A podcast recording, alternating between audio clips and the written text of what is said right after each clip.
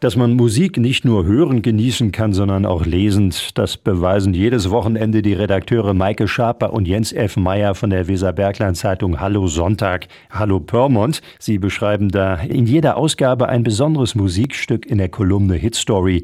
Immer persönlich, informativ und vor allem sehr witzig geschrieben. Das können Klassiker sein, aber auch neu entdeckte Musik, die Sie mit Ihnen teilen möchten.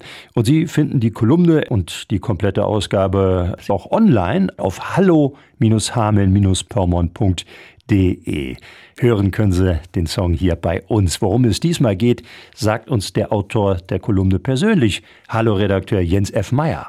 Hey Jan, hallo liebe Hörerinnen und Hörer von Radioaktiv. In dieser Woche handelt es sich um den Musiker Otis Redding. Viele von den Hörerinnen und Hörern von Radioaktiv werden jetzt sagen, alles klar, dann kommt Jens Meyer natürlich mit Otis Reddings Sitting on the Dock of the Bay um die Ecke. Das stimmt aber nicht. Der hat noch viele andere Hits geschaffen. 1967 ist dieser Soul-Musiker ja leider bei einem Flugzeugabsturz ums Leben gekommen im Alter von 26 Jahren. Er hat aber viele Klassiker geschrieben und einer davon ist Try a Little Tenderness. Ich habe den Song im Jahr 2000 das erste Mal gehört, aber nicht von Otis Redding. Das ist das wirklich Originelle daran. Ich habe ihn in einem Film gesehen bzw. gehört.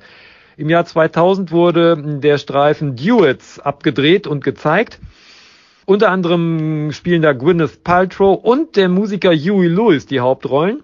Ja, und da spielt auch Try a Little Tenderness eine große Rolle dargeboten von dem Schauspielerkollegen Paul Giamatti und einem Sänger, der sonst eher im Background steht von so großen Künstlern wie Phil Collins, nämlich Arnold McCullough. Und die singen Try a Little Tenderness wirklich ganz, ganz toll.